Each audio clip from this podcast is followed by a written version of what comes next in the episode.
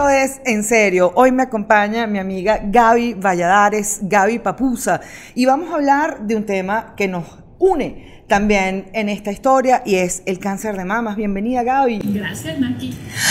¿Cuándo fue tu diagnóstico? Um, en octubre del 2012.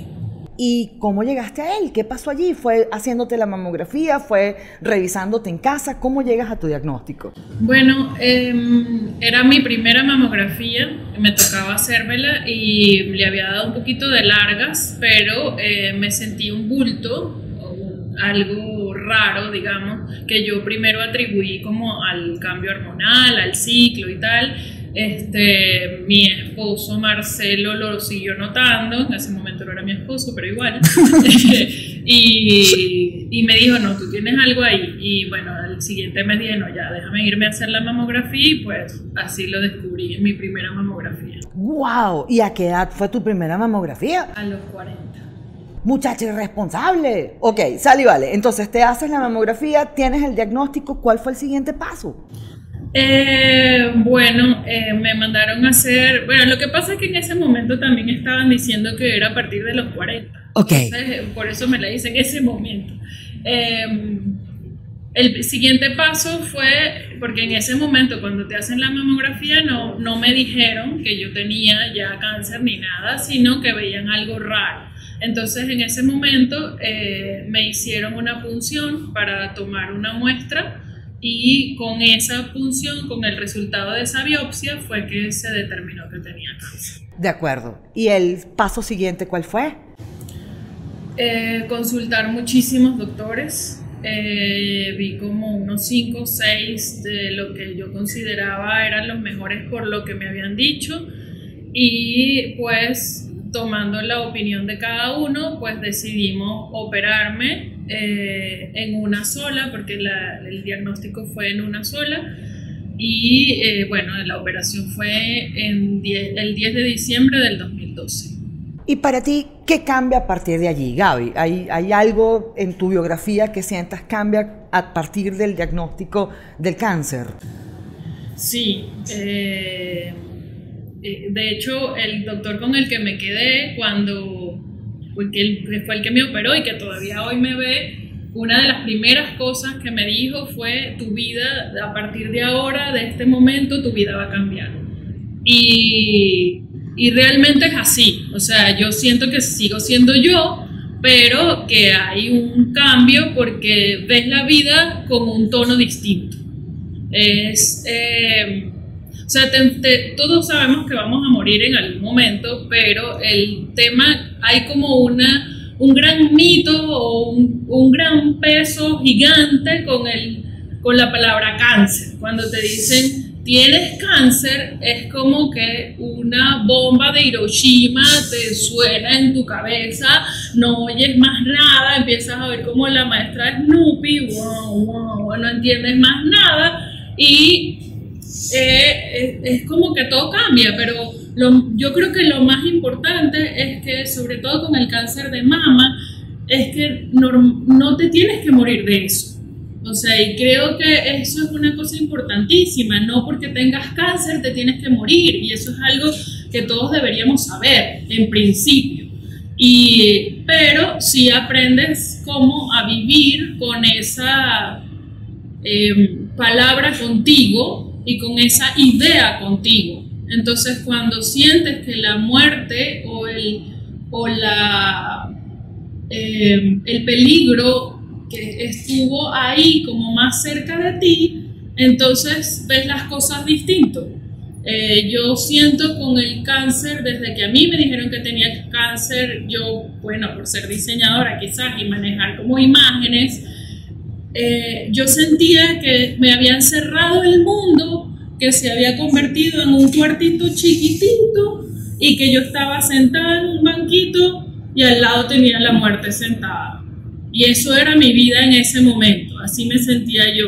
Y yo recuerdo perfecto el día que ese cuarto se abrió y empecé a ver otra vez todo el mundo y el mar y el cielo y los colores pero yo siento que he aprendido a vivir igual con la muerte sentada al lado mío, pero de otra manera. O sea, es como que ya yo sé que ella está ahí y uno siempre sabe que va a morir, pero es como que la viste.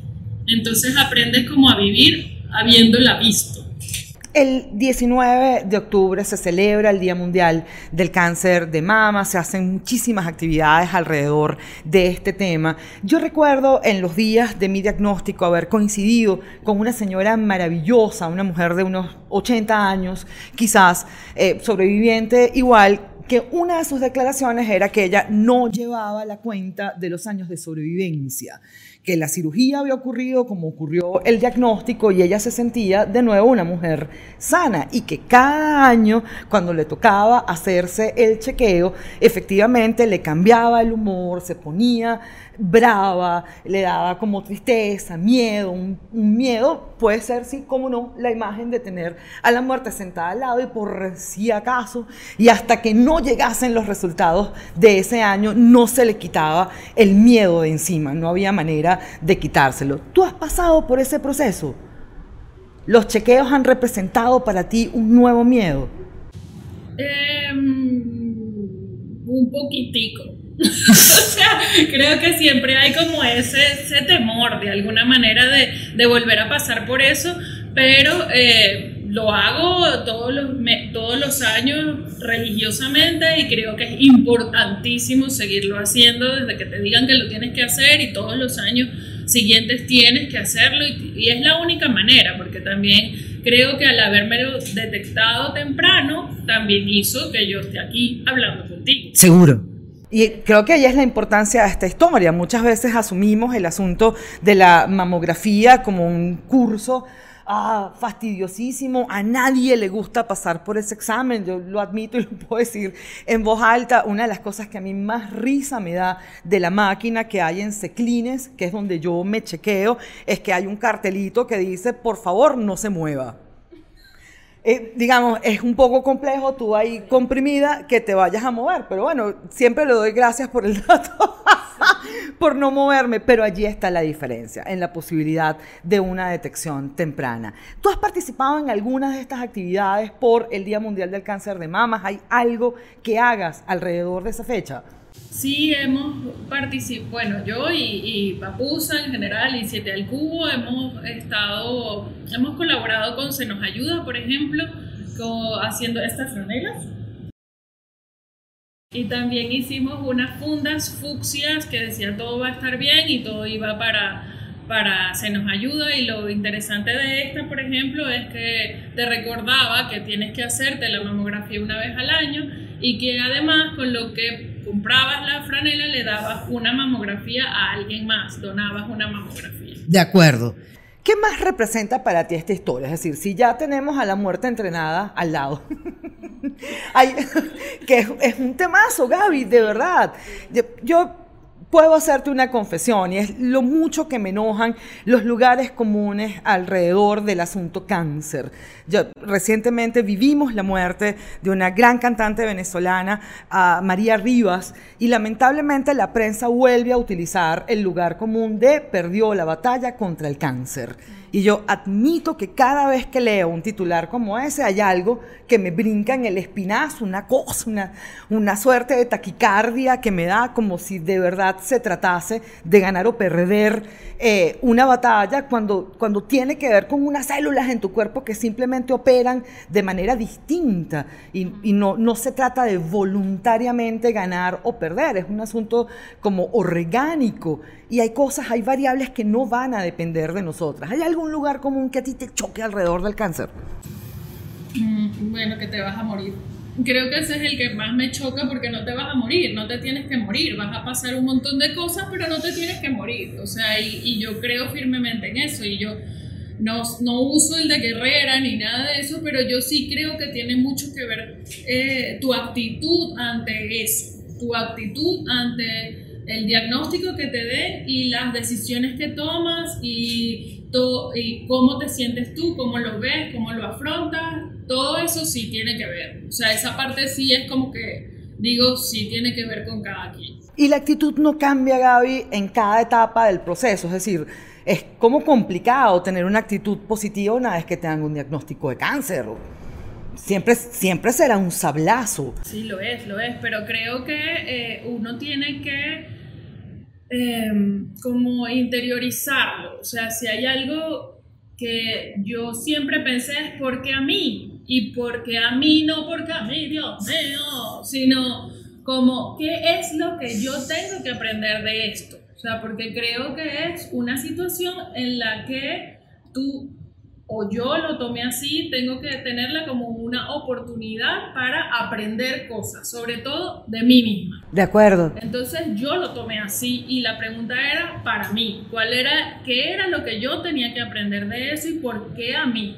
Ahora, ten la gentileza de decirle a esta gentamentación qué fue lo que aprendiste. Hay muchas cosas que te enseña el pasar por eso y y, puede, puede sonar lugar común, pero yo creo que lo que más aprendí fue a ser más yo y a quererme más a mí. Y ya eh, en esos momentos yo creo que uno como que quita un montón de cosas que no pareciera, que, que no son importantes en la vida y te empiezas a, a, quedar con lo que realmente es importante y te empiezas a quedar con eso del centro de tu corazón. Y te das cuenta que eso es lo importante de la vida. ¿Qué cambió de tu feminidad, Gaby? ¿Qué cambió de tu autoconcepto? creo que yo tuve que aceptarme y verme eh, eh, asimétrica. porque, porque ahí eh, a mí como fue una sola, por supuesto que las dos quedaron diferentes y, bueno, no, pero yo me lo tomé como, bueno, nada, todos somos un poco asimétricos y ahora yo soy un poco más asimétrica y ya está, pues inclusive hice un diseño de una franela así y ya, pues, o sea, lo tomo como más... Eh, eh, pero de la en general más nada. Yo afortunadamente, y creo que es una cosa importantísima que yo sí tuve, es que mi, mi pareja, que es mi esposo, estuvo conmigo siempre y me dijo, cuando, cuando a mí me diagnosticaron, yo le dije, bueno, ya, chao, adiós, porque yo no sé qué va a venir con esto y corre si quieres correr, pero corre ya. Y, y él me dijo, estás loca, o sea, esto lo vamos a pasar y lo vamos a pasar juntos. Entonces, el que, tú, el que yo tuviera a él al lado en ese momento y estuviera conmigo, todo fue para mí muy importante y obviamente la parte femenina no estaba como en jeopardy, en, entre juicio ni nada, sino, bueno, estaba aceptada por ese lado. Y bueno, y mi familia que siempre estuvo ahí, mi hija, mi mamá, mis hermanos, o sea, tengo como, como anécdotas lindísimas que creo que es importantísimo, la gente que, porque el cáncer no solamente es del que lo padece, Seguro. sino de todo el que está alrededor. Y, y, eso es una cosa que también aprendí, porque yo estaba como yo, yo, yo, el cáncer, yo, ¿sabes? Y cuál es mi proceso, y yo, yo, yo, y de repente me di cuenta que eso afectaba a todo el que estaba al lado mío, que también estaban todos afectados por lo que me estaba pasando. Y y ellos estuvieron conmigo todo el tiempo y por ejemplo en mi familia cuando me tocó la radioterapia, que fueron 25 sesiones, hicimos un chat y o sea, ya estaba el chat pues, pero en el chat entonces todos tenían que poner cuántas me faltaban, buscar un número en cualquier lado todos los días y que bueno, faltan 17, entonces todo el mundo tenía que poner un 17 en el chat porque pero era, era, una manera que yo me sentí como súper acompañada. Y eso es tan importante que creo que que, es eso, pues que te hace, te hace llevarlo todo muchísimo mejor. Hay algo más que le metes a esa ecuación. Ya nos has descrito el asunto de la actitud, el asunto del amor, de la familia. ¿Qué más le metes a la ecuación para superar esta historia con bien?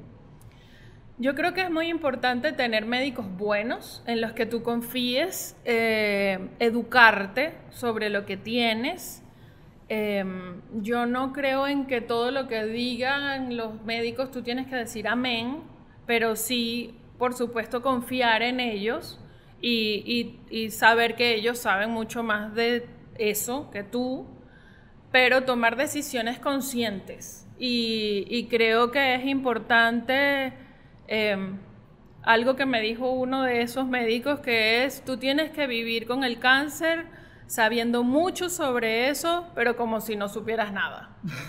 Entonces, eh, eh, es eso, pues como, bueno, hay mucha gente que no sabe que yo pasé por cáncer o tú, pero nosotros así sabemos que pasamos por eso y no por eso uno tiene que andar con una banderita todo el día diciendo yo pasé por ahí, yo pasé por ahí, sino, pero sí creo que eh, es importante educarse, aprender, instruirse, confiar en tus médicos y tomar decisiones conscientes y conocerte más y aprender más de ti, porque creo que esa es una, es una gran oportunidad para eso. Última, ¿cambió tu concepto de belleza a razón de esta experiencia? Tú como diseñadora que haces estas maravillas hasta con guacamaya, ¿cambió en algo esta experiencia?